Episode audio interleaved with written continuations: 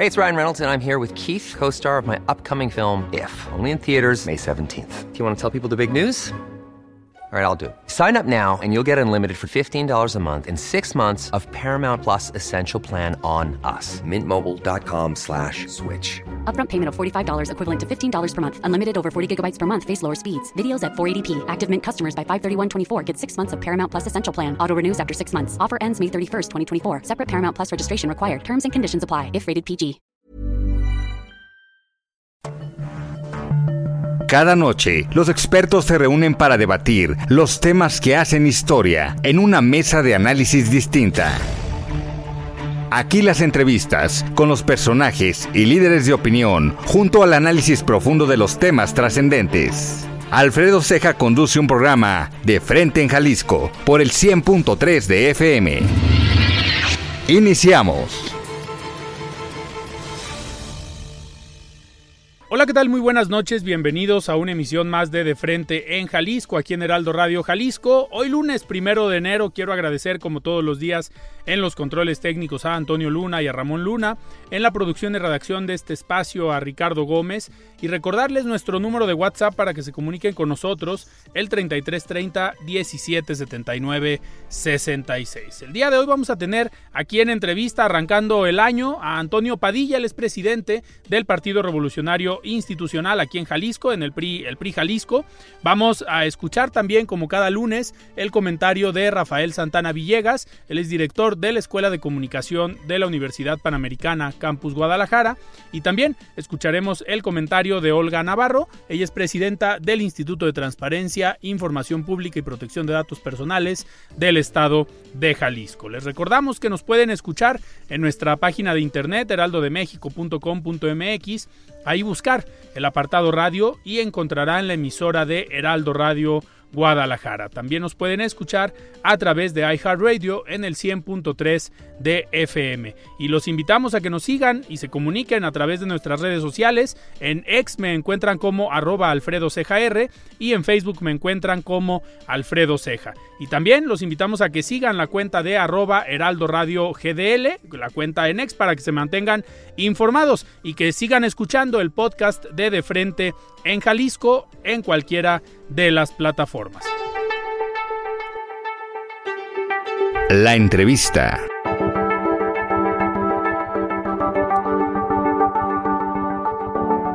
Muy bien, pues arrancamos esta plática. Me da muchísimo gusto recibir el día de hoy aquí en cabina, arrancando el año a Antonio Padilla, él es presidente del Partido Revolucionario Institucional. Estimado Toño, ¿cómo estás? Buenas noches. ¿Qué tal, Alfredo? Muy buenas noches. Aquí con el gusto de saludarte, de estar aquí en tu cabina de nueva cuenta.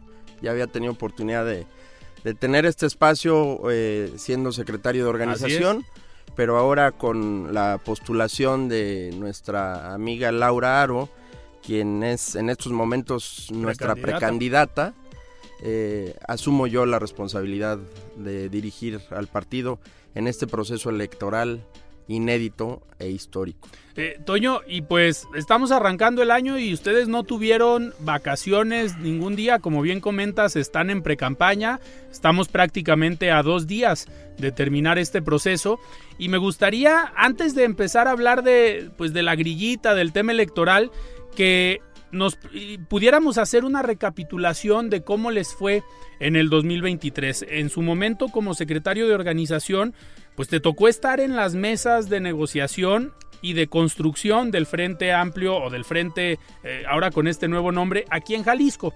Eh, ¿Cómo, ¿Cómo, pudieras describir todo este proceso? Porque si bien había una dinámica nacional y que mucho de lo que pasa en Jalisco también depende de lo que pase a nivel nacional, pero había una eh, sintonía aparte que en parte era por esta amistad que pudieron generar las tres presidentas en su momento del partido, Laura Aro, Natalia Juárez y Diana González.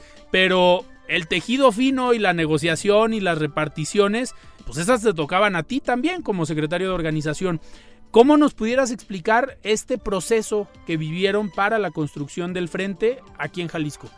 Fíjate, Alfredo, que en el PRI Jalisco, eh, de la mano de nuestros aliados, de los compañeros de Acción Nacional y del PRD. Fue un año en el que trabajamos meticulosamente con un propósito, ganar las elecciones de este año, ganar las elecciones del 2024. Con la llegada de una nueva generación de dirigentes y con la unidad que logramos construir con toda la militancia, en el caso de nosotros, reordenamos nuestras filas, renovamos nuestros comités municipales, renovamos nuestros sectores y organizaciones. Hicimos un, eh, un gran ejercicio de renovación en, al interior del partido, donde lo principal fue eh, trabajar en torno a la unidad. Y con los compañeros de la Acción Nacional y del PRD, en todos estos meses, en eh, tantas horas de trabajo para poder lograr un, un, acuerdo, una alianza potente y ganadora, en la que vamos juntos en 94 de los 125 municipios, pues fue un ejercicio en el que evidentemente hubo momentos en el que había desencuentro natural, porque tanto los compañeros del PAN y del PRDB como nosotros, pues cada quien veía por los suyos, por sus por sus militancias. Al final se logra este este gran acuerdo, 94 municipios, donde no vamos juntos, no es una situación de que no haya habido eh, o que, no, o que no hubiéramos podido ponernos de acuerdo, sino simplemente porque vimos que así era conveniente. Por ejemplo, hay, hay regiones, hay zonas del estado en el que lo único que existe es el PRI y el PAN. No hay ni Morena, no hay Movimiento Ciudadano y pues no se diga los otros partiditos chiquitos.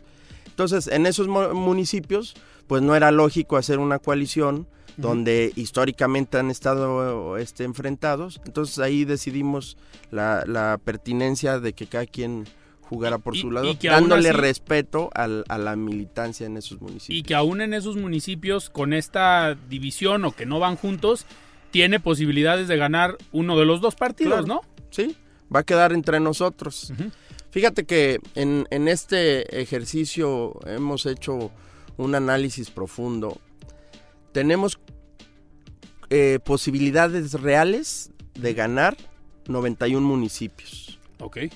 ahorita, hasta este momento, como están las cosas.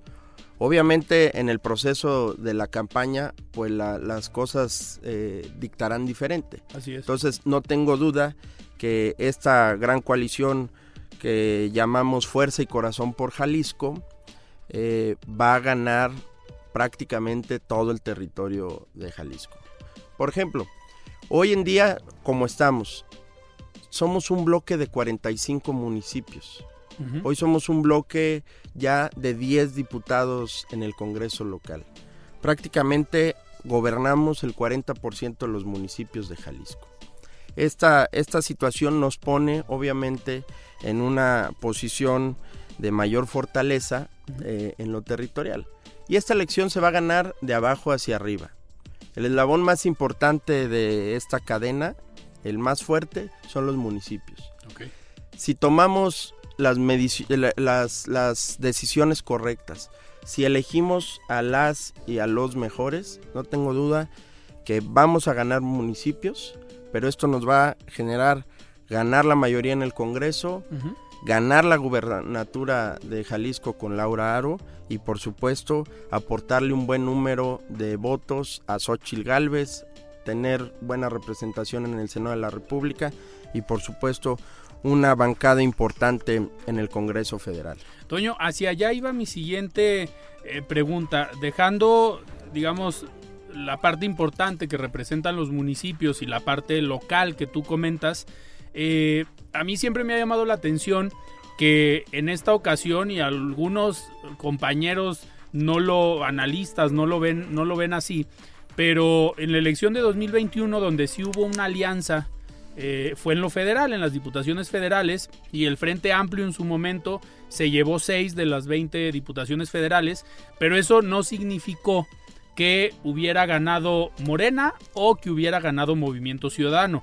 Yo lo que digo en este proceso en 2021 ganó el antimorenismo. ¿Por qué? Porque MC ganan 7 distritos, ustedes como frente ganan 6 distritos y si nos vamos a ese escenario replicándolo en lo local ahora para el 2024, eh, tendríamos posiblemente una elección pareja, una elección a tercios, pero considerando también el desgaste que puede tener Movimiento Ciudadano. Eh, en el caso de Morena, como no ha sido gobierno local, yo no me atrevería a decir que ha habido un desgaste porque ahí te enfrentas a la parte federal, a este tema de los programas sociales, a la popularidad del presidente, pero viendo, viendo este escenario donde van a ser tres competidores, Movimiento Ciudadano, la mega alianza de Morena, Verde, PT, Hagamos y Futuro, y ustedes en, el, en, el, en la coalición, ¿ves, ¿ves posibilidades que sea una elección a tercios o ves posibilidades que sea una elección de dos? y vámonos enfrentando al más fuerte, ya sea al gobierno federal o al gobierno del estado. Fíjate, te, te, platico y te eh, comparto un análisis del 2021 de las elecciones federales, donde como decías, efectivamente fuimos en coalición para los diputados federales. En esa ocasión no, no había coalición para los alcaldes ni para los diputados locales. Si vemos el mapa de Jalisco, prácticamente se dividió en tres, como bien lo decías. Una tercera parte se quedó cada, cada partido o cada coalición. Bien decías, nosotros obtuvimos el triunfo en seis distritos, Movimiento Ciudadano siete y Morena y sus aliados siete distritos. Pero en el total de los votos, en números cerrados, en primer lugar queda Movimiento Ciudadano con un millón de votos. En segundo lugar queda nuestra coalición PAN-PRI-PRD con 987 mil votos. Y en un tercer lugar, 150 mil votos abajo, queda la coalición de Morena. La diferencia entre el primero y segundo lugar fue menos del 1%, 0.4% para ser precisos. 13 mil votos de diferencia en una elección estatal no es absolutamente nada. Y hay que considerar que en esa elección nos enfrentamos contra toda la lana del gobierno federal, contra toda la lana del gobierno eh, estatal y también contra fuerzas oscuras que beneficiaron a, a los otros partidos. Nosotros con una coalición que en ese momento hay que reconocerlo, no era natural. Nos sacaba de onda que el PRI, el PAN y el PRD fuéramos juntos. Obviamente los partidos en ese momento entendimos que el bien era mayor, que la patria requería que fuéramos juntos. Y eso eh, nuestras militancias creo que lo han venido entendiendo.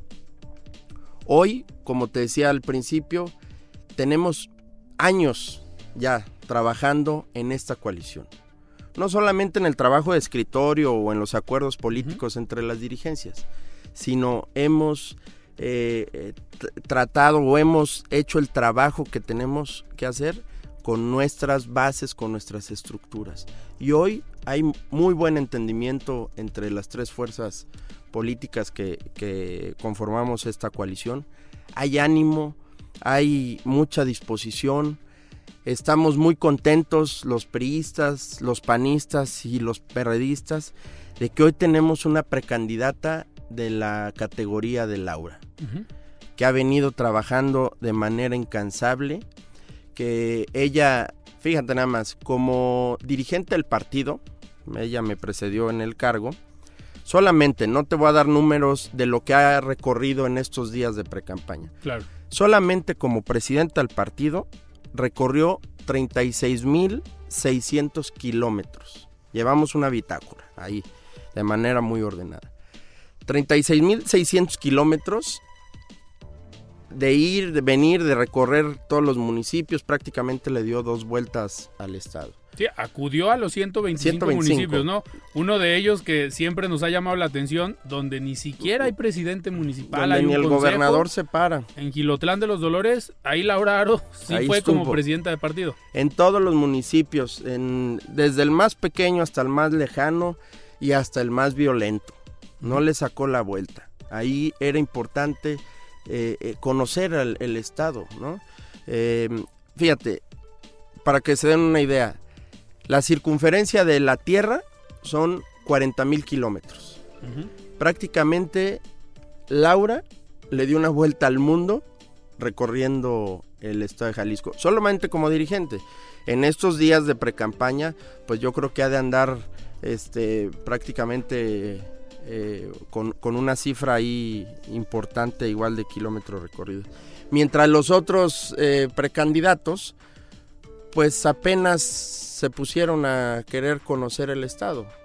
No han podido en estos meses, que, en este tiempo de precampaña, no han podido recorrer los, los 125 estados, 125 municipios, perdón. Eh, hay, hay municipios donde ni se pueden parar porque pues ellos le han fallado a la gente, esa es la realidad. O sea, con qué cara eh, el, candidato de, Movimiento Ciudadano se para, por ejemplo, en Gilotlán o se para eh, en, municipios donde, donde la violencia está este por, los cielos, ¿no? La zona que tú, de, donde eres. Y allá soy. Y pues nos estás hablando con conocimiento de causa, ¿no? Está bastante complicado la zona. Complicadísimo, este, se vive con miedo, se vive con terror. Eh, yo también allá tengo, tengo restaurantes en, aquella zona. Eh, te puedo asegurar pues que en, lo económico, eh, no solamente a nosotros, sino a, todos los proveedores de servicios, pues les ha pegado mucho esta, esta ola de, violencia, ¿no? O sea, eh, Lagos de Moreno eh, destacaba por, por ser un municipio muy bonito en el que... Eh, el turismo religioso. turismo religioso, nuestra cercanía con León, Guanajuato, nos ayudaba mucho a, que el turismo de Guanajuato visitara Lagos de Moreno. Pero hoy, si buscas en internet Lagos de Moreno, pues son puras tragedias y son puras notas eh, de violencia. Entonces, pues creo que la gente no, no quiere exponerse a esto que ha generado el propio gobierno. Que, les ha tocado vivir la violencia pues en esa misma zona al mismo diputado Julio Hurtado del PAN que es de esa misma zona, le tocó el año pasado que lo bajaron, con armas largas, este, terrible. Y así está todo el Estado, ¿eh, Alfredo? O sea, eh, en, este ejercicio que hemos hecho de recorrer el Estado eh, desde hace un año, pues ve uno cosas terribles y de verdad hay tránsitos que a veces dices, quién sabe qué me, enfrenta ahí, enfrente, ahí adelante. Hay retenes ahí, hay que decirlo, porque el gobernador no, no lo ha reconocido, dice que no pasa nada eh, Toño, y en este proceso de, de precampaña, eh, que también pues están metidos en recorridos en el interior del estado, hoy sí hay zonas a las que la precandidata, por ejemplo, o ustedes mismos ya no han podido llegar, ¿no? Sí ha cambiado un para peor, tal vez el escenario de hace dos años, cuando Laura era presidenta del partido. Ahorita que es precandidata, sí ha habido municipios donde yo creo que le han dicho, sabes que ah. mejor no vengas, no hay condiciones. Hay, hay, este, hay municipios que sí efectivamente han, empeorado, o sea, nosotros lo hemos visto en estos meses, o sea, como este, los compañeros de allá, eh, con la intención de, cuidar a Laura, dicen, mejor no vengan ahorita, o sea, está, está imposible, ¿no?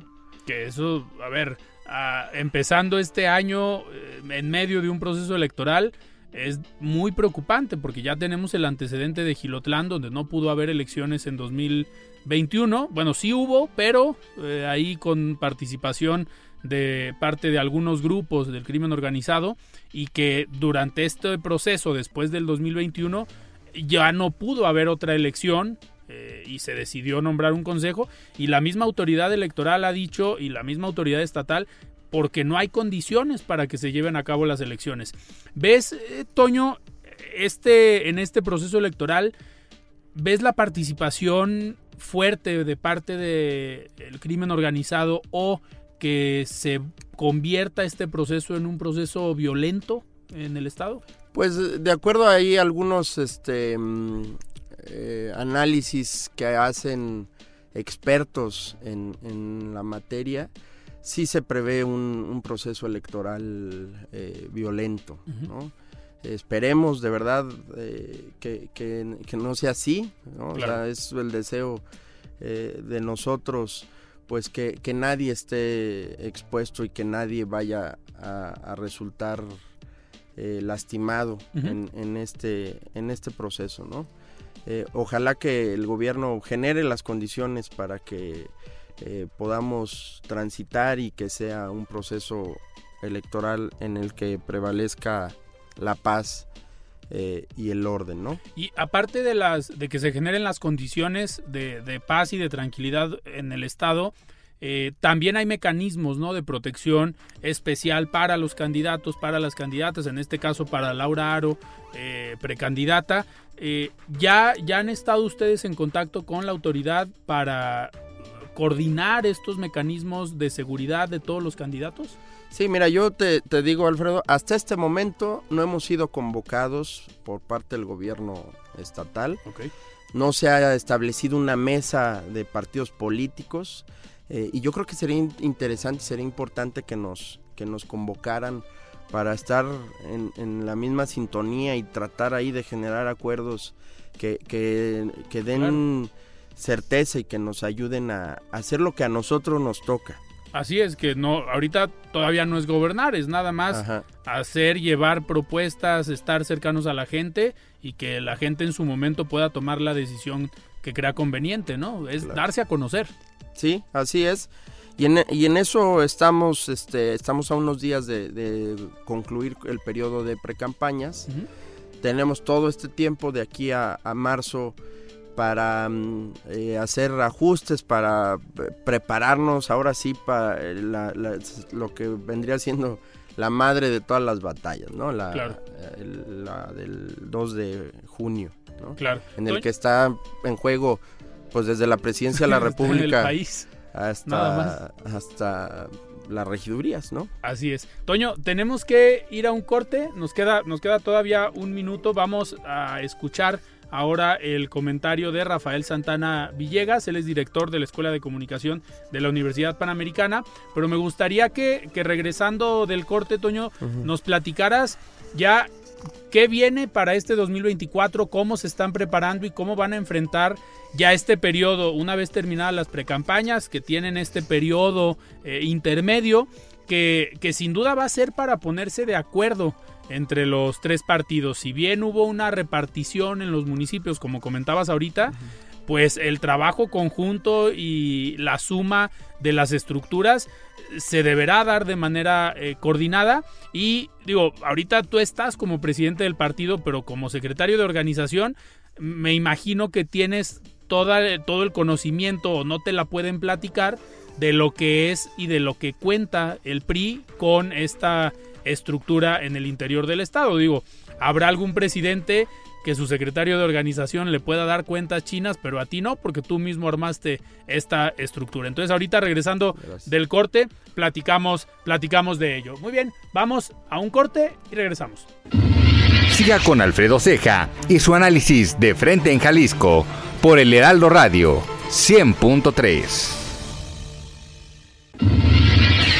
Mesa de análisis de frente en Jalisco con Alfredo Ceja. Continuamos. El análisis de frente en Jalisco. Muy buenas noches, Alfredo. Mis mejores deseos para que tú y quienes nos hacen el favor de escucharnos gocen de un excelente inicio de año. Deseo sinceramente que 2024 sea un año lleno de satisfacciones personales y profesionales. Damos inicio a un nuevo año y este tipo de fechas suelen ser momentos propicios para reflexionar, pues sin lugar a dudas nos enfrentamos a un 2024 muy movido en varios sentidos. En el ámbito político viviremos un intenso proceso electoral en nuestro país, pero también estaremos muy cercanos a dos procesos que tendrán relevancia mayor para los mexicanos, como son las elecciones en Estados Unidos y en el Parlamento Europeo. Así que esta noche hablaremos de algunas tendencias que empiezan ya a escucharse para este recién iniciado 2024 se habla de la relevancia que tendrá la inteligencia artificial en distintos escenarios, dejando ya de ser el dato curioso para convertirse en protagonista. Lo anterior de acuerdo a un estudio elaborado por la prestigiada firma de consultoría McKinsey Company y que fue denominado El potencial económico de la inteligencia artificial generativa, la próxima frontera de la productividad, en el que se analizan 63 nuevos casos de uso en 16 funciones empresariales que según explican podrían sumar entre 2.6 y 4.4 billones de dólares en productividad anual. When you're ready to pop the question, the last thing you want to do is second guess the ring. At BlueNile.com you can design a one-of-a-kind ring with the ease and convenience of shopping online. Choose your diamond and setting. When you find the one, you'll get it delivered right to your door. Go to Bluenile.com and use promo code LISTEN to get $50 off your purchase of $500 or more. That's code LISTEN at Bluenile.com for $50 off your purchase. Bluenile.com code LISTEN. Millions of people have lost weight with personalized plans from Noom, like Evan, who can't stand salads and still lost 50 pounds. Salads, generally, for most people, are the easy button, right? For me, that wasn't an option. I never really was a salad guy. That's just not who I am. But Noom worked for me. Get your personalized plan today at Noom.com. Real Noom user compensated to provide their story. In four weeks, the typical Noom user can expect to lose one to two pounds per week. Individual results may vary. Kinsey señala también que las aportaciones de la inteligencia artificial en la analítica podrían aportar entre 11 y 17.7 billones de dólares de valor a la economía mundial. Por último, se habla de que la herramienta podría aumentar la productividad laboral entre el 0.1 y el 0.6% cada año hasta 2043, compensando el descenso del crecimiento del empleo debido al envejecimiento de la población. En el campo político, para Victoria Campos, filósofa y académica, nos encaminamos hacia gobiernos cada vez más emotivos, lo cual puede llegar a convertirse en un problema serio, pues aunque las emociones son importantes para la acción, son difíciles de controlar. En los gobiernos emotivos resulta difícil introducir la reflexión, produciendo un deterioro en la calidad de los debates, lo cual se exacerba con las redes sociales, pues en lugar de que quienes participen en ellas las utilicen como canales para generar ideas, se vuelven el medio ideal para la propuesta inmediata y visceral, que no aporta nada interesante al debate, sino que agudizan la polarización. En este mismo sentido, el pedagogo José Antonio Marina señala que ese entorno favorece el rechazo a la argumentación y exalta la opinión personal, así como la proliferación de fake news, mismas que se convierten en un serio peligro para la sociedad. Sin duda, otro aspecto que genera preocupación en la sociedad son los conflictos bélicos, especialmente los que ocurren en Medio Oriente y en Europa. Sin embargo, los problemas de seguridad que vive nuestro país nos obligan a prestar también atención a nuestras propias problemáticas. Todo lo comentado anteriormente no tiene por objeto plantear un 2024 negativo, sino un año de nuevos retos como lo han sido los anteriores. Dice la conocida frase, el hombre es el arquitecto de su propio destino. Y si bien es cierto que estamos envueltos en un entorno global en el que nos impacta lo que ocurra en guerras o procesos electorales de otras partes del mundo, la realidad es que también tenemos mucha capacidad de influir en el círculo que nos rodea de manera inmediata, como nuestra familia, amigos, colegas, vecinos, etc. Y esto puede ser determinante para generar espacios de concordia que hagan más llevaderos nuestros días y traigan bienestar a nuestra comunidad. Así que cierro mi comentario reiterándoles mis mejores deseos para que 2024 sea un año interesante de retos a vencer que nos hagan superarnos.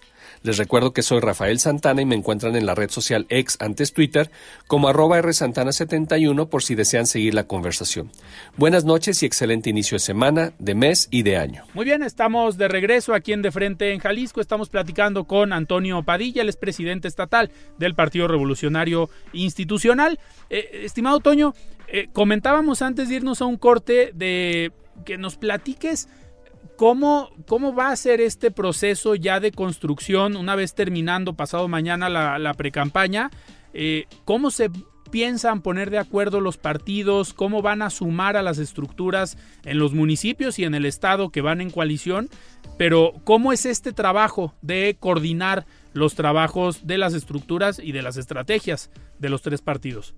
Sí, Mira, Alfredo, este, como lo he venido comentando, el trabajo que hemos venido haciendo junto con nuestros aliados eh, pues, ha, sido muy fino para poder garantizar que nuestras estructuras entren, le entren al baile todas, ¿no? Darles certeza de que lo que está en juego es, eh, sí, las presidencias municipales, pero es el gobierno, el Estado y por supuesto la, la presidencia de la República.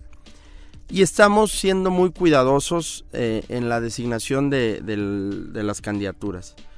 Créanme que no estamos llenando las cuotas por llenarlas, estamos buscando a las mejores y a los mejores eh, que tengan trabajo político, que sean perfiles inteligentes, que sean perfiles con esfuerzo, que sean perfiles que tengan arraigo en sus tierras, que tengan amor por sus tierras, que tengan el compromiso de, de hacer lo que tiene que hacer bien. Eh, aquí, por ejemplo, en Jalisco, la izquierda naranja ya demostró que, que no sabe gobernar, que son muy buenos para el show Ok. que han eh, y que quieren ganarse la voluntad de la gente eh, con base a billetazos. Lo que no pudieron hacer con resultados, lo quieren hacer hoy con, con dinero, Y también eh, tenemos que evitar que Jalisco caiga en la trampa de la otra izquierda, la de Morena, ¿no?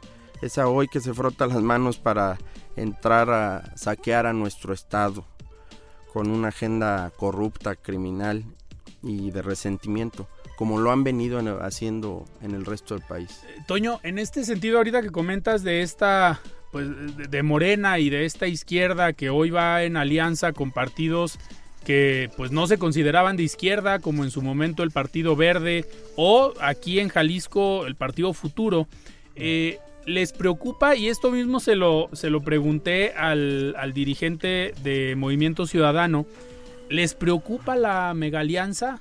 Eh, ¿Ven competencia en esta megalianza? Fíjate que ahí la, la candidata del verde, pues prácticamente nomás es candidata del verde. ¿Cuál mega alianza? Morena la está dejando sola. Morena no está jalando con Claudia.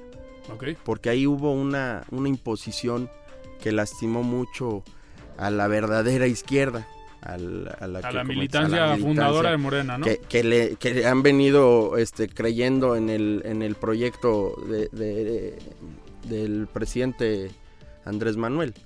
Vienen, les imponen, y yo creo que esta imposición fue, fue el pago que, que le hizo del favor que le hizo MC o del favor, del favor que le pretendía hacer MC a Morena eh, a nivel nacional. Cuando postularon a Samuel, con el que pretendieron debilitar a la oposición. Sí. Afortunadamente, pues colgó los tenis. Ahí el, el compañero de, de Que- Nuevo que- León. Que, ahí jugaron un papel importante eh, las bancadas del PRI y del PAN en el Congreso de Nuevo León, ¿no? Que ha sido muy cuestionado la forma en cómo se llevó el proceso. Yo lo que siempre he dicho, pues, así está la ley.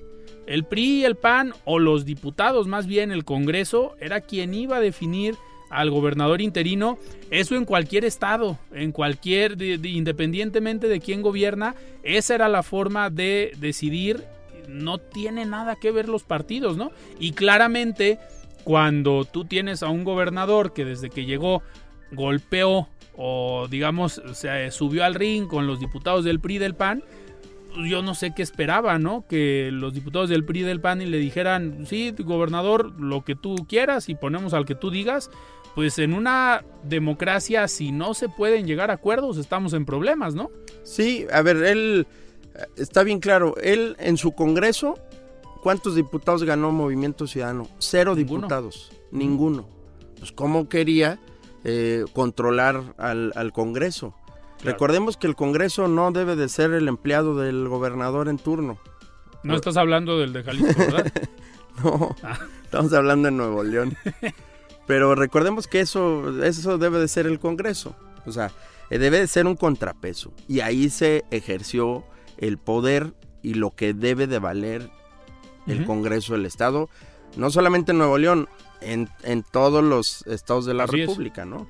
Y ahí nos queda muy claro que este eh, Samuel, pues muy bueno para el show, muy bueno ahí para el TikTok y para andar bailando y haciendo el ridículo, ahí se nota la inexperiencia, la falta de capacidad de generar recuerdos.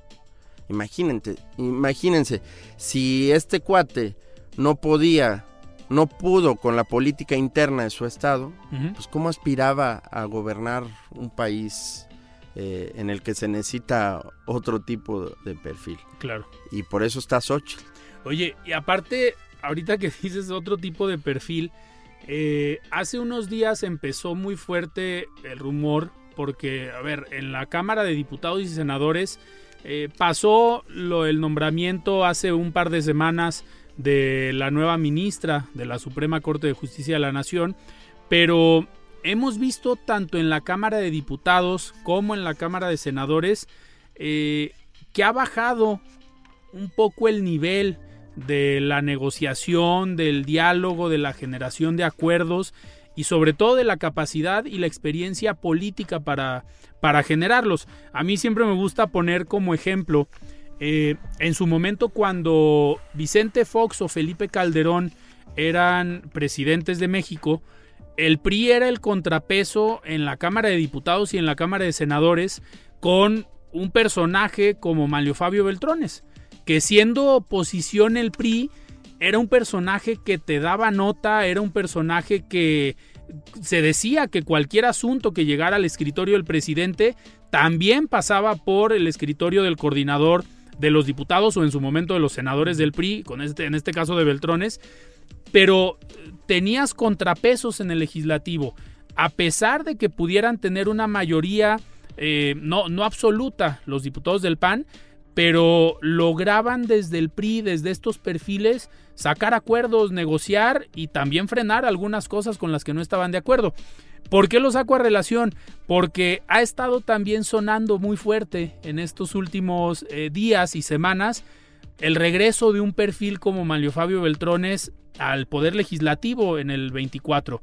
Esto, sin duda, haría muy interesante, ¿no? El poder del legislativo, porque no, es, no estoy diciendo que Manlio Fabio Beltrones vaya a controlar el legislativo, pero sabe cómo hacerlo, lo hizo en su momento y este, este sexenio con Andrés Manuel pues estuvo muy tranquilo, eh, Beltrones, estuvo su hija como senadora, pero yo creo que se pondría muy interesante, ¿no? Que perfiles como él regresaran a las cámaras en un escenario, eh, en caso de que gane Xochitl, digo, eh, más que interesante, pero si el PRI, el PAN y la Alianza siguen siendo oposición, creo que sería de bastante, bastante peso y de nivel eh, que se vieran estos perfiles en la Cámara, ¿no? Sí, por supuesto, o sea, perfiles como, como el que mencionas, eh, pues con, con la estatura y la talla que tienen, con la capacidad de hacer política y de generar acuerdos, yo creo que le vendrían muy bien al país. Y fíjate, eh, yo he estado, he ido a la, a la Cámara de Diputados, ahí al Congreso Federal, Uh -huh. eh, me ha tocado presenciar algunos debates, estuve eh, cerrando el año cuando se aprobó el presupuesto ya uh -huh. de este año, en el que terminaron prácticamente a las 6, 7 de la Así mañana. Yo, yo me, me, chuté gran parte de esa. Lamentable como eh, los diputados de Morena y del Verde y del PT. O sea, de verdad que, que es...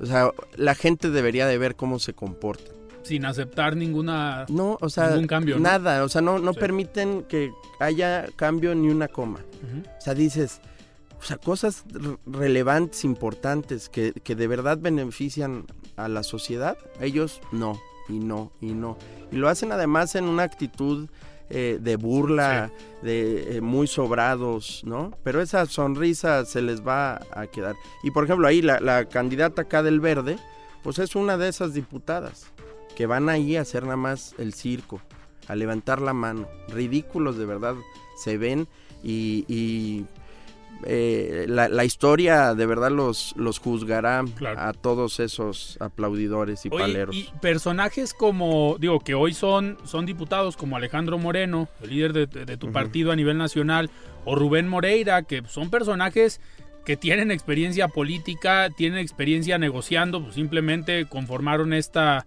este, este frente o esta coalición eh, quedan imposibilitados ante un escenario así, ¿no? También por eso es importante un mayor equilibrio dentro de las cámaras. Sí, Yo, yo no tengo la, la menor duda de que en, el 2 de junio vamos a ganar las elecciones y eso nos va a generar eh, una representación importante en el Congreso Federal. Eh, vamos a obtener la mayoría y las cosas en México van a cambiar.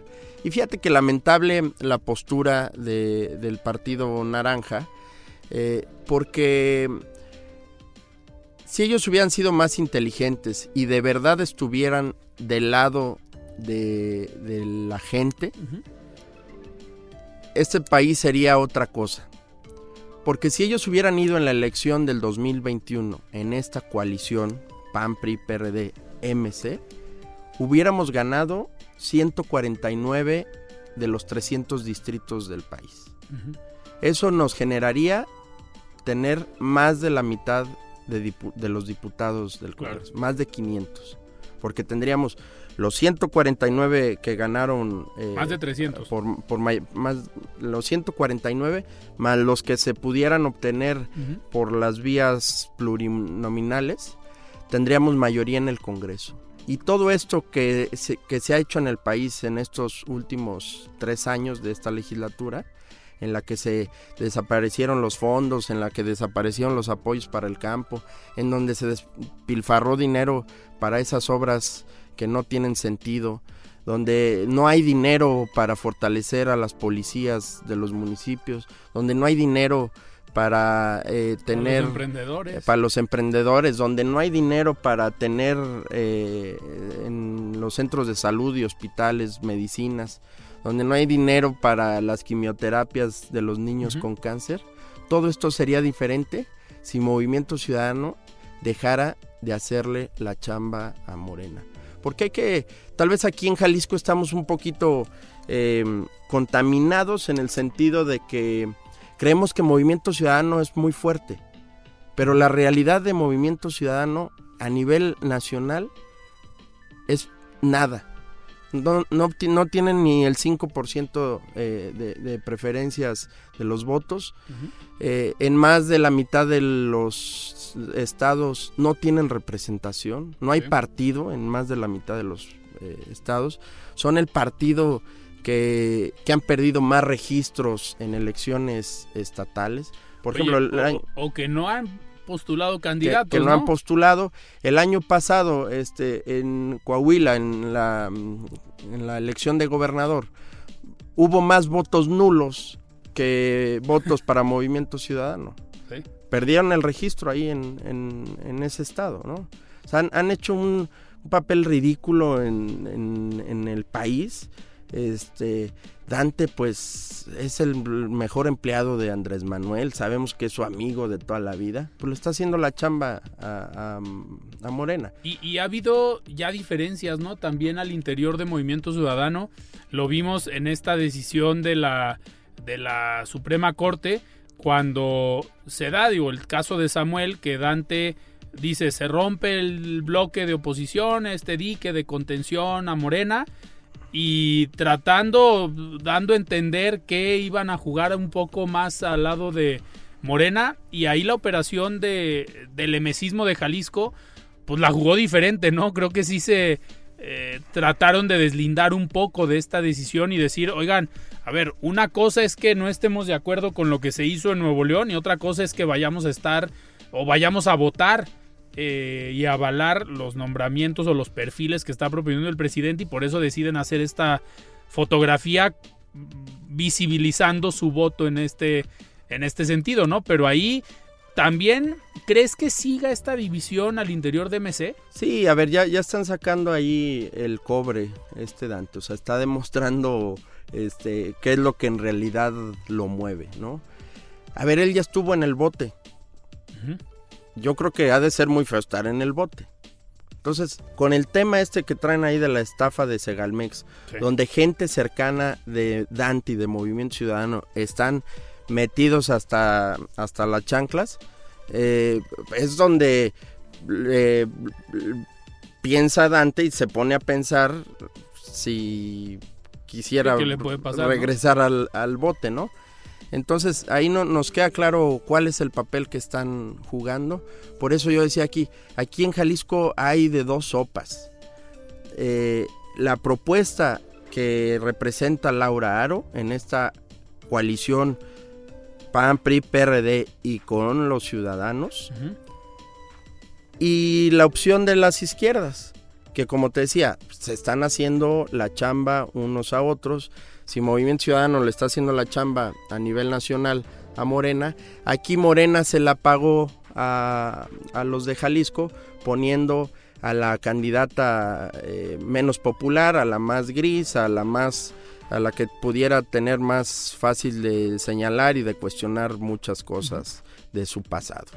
Oye, Toño, ¿y no les preocupa en la alianza estos priistas que se han visto, o expriistas más bien, que, que se están sumando al proyecto de Claudia Delgadillo? Digo, nombres eh, que tuvieron un papel o un rol importante en la administración pasada con Aristóteles Sandoval, eh, que hoy pues están acompañando el proyecto de Claudia Delgadillo, ¿son priistas que ya no estaban o sí han tenido bajas de priistas que seguían siendo priistas? Sí, a ver, yo te diría, lo mejor del PRI se quedó en el PRI. Ok. Ese tipo de personajes que deberían estar en el bote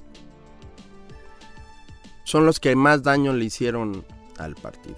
Porque han estado en posiciones ahí donde aprovecharon la situación para hacerse de un patrimonio muy importante. Ellos no, no, no solamente traicionan al PRI, eh, ellos están traicionando al país y por ende a sus hijos. Yo quisiera que en algunos años eh, con qué ojos y con qué cara le van a explicar a sus hijos esta traición que están haciendo. Y también son absurdos, ¿eh? porque hace unos eh, unas semanas antes de que se cambiaran este de, partido eran los los que más atacaban y los que más señalaban al gobierno de Andrés Manuel pero pues qué los movió un beneficio personal ¿no? entonces pues de esa, ese tipo de personas este, yo creo que alguien que traiciona, pues deja mucho que desear, ¿no? Y, y este, un perro que muerde la mano a quien le da de comer, ¿no? Entonces, eh, no nos preocupa, nosotros estamos ocupados de lo que nos corresponde. Hoy, haciendo un balance del año pasado, me presentaron ahí un, un registro de cuántas bajas habíamos tenido. Eh, la verdad es que tuvimos mucho más altas, mucho más registros, muchas más afiliaciones. Eh, entonces, estamos nosotros concentrados en lo que viene, en estos dos, tres días de pre-campaña, meternos con, todo en la intercampaña para planear eh, lo que vendrá siendo la, el proceso electoral, la campaña. Oye, Toño, el día, el día de mañana aquí vamos a tener una mesa de dirigentes juveniles de los partidos políticos. Va a estar la dirigente de la red de jóvenes del PRI a nivel estatal, Regina, y va a estar María Bravo, la dirigente de los jóvenes en movimiento, de Movimiento Ciudadano. Pero me gustaría preguntarte a ti como presidente de partido, que, que eres un perfil joven también, Digo, ya no, ya no entras en, en la red de jóvenes. Sí, todavía, entro. Todavía entro. Aunque no parezca, todavía soy joven. Perfecto. A ver, ¿qué, qué, nos quedan dos minutos antes de despedirnos, pero ¿qué papel van a jugar los jóvenes en la dirigencia Muy de importante. Toño Padilla? Eh, los jóvenes en, son el 30% de la población en el país.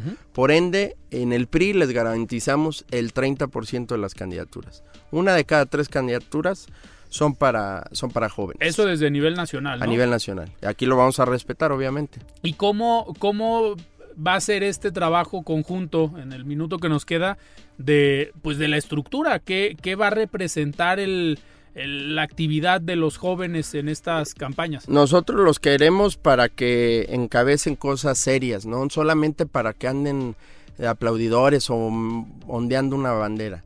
Aquí los jóvenes se les toma en cuenta en serio. ¿No? O sea, es espacios importantes, vamos a tener muchos candidatos jóvenes. Perfecto. Toño, pues aparte de hacerte la invitación ya en las próximas semanas a que te incorpores a esta mesa de dirigentes de partidos. Eh, pues yo te agradezco que hayas empezado el año aquí en De Frente en Jalisco. Muchísimas gracias. No sé si quieras comentar algo más. Sí, mira, nada más. Laura va a ser la primera gobernadora de Jalisco, no tengo la menor duda. Justamente porque los hombres y mujeres de Jalisco no se van a fijar en su género, se van a fijar en qué hay más allá de eso, en su seriedad, en sus propuestas, en su firmeza y sobre todo en su integridad.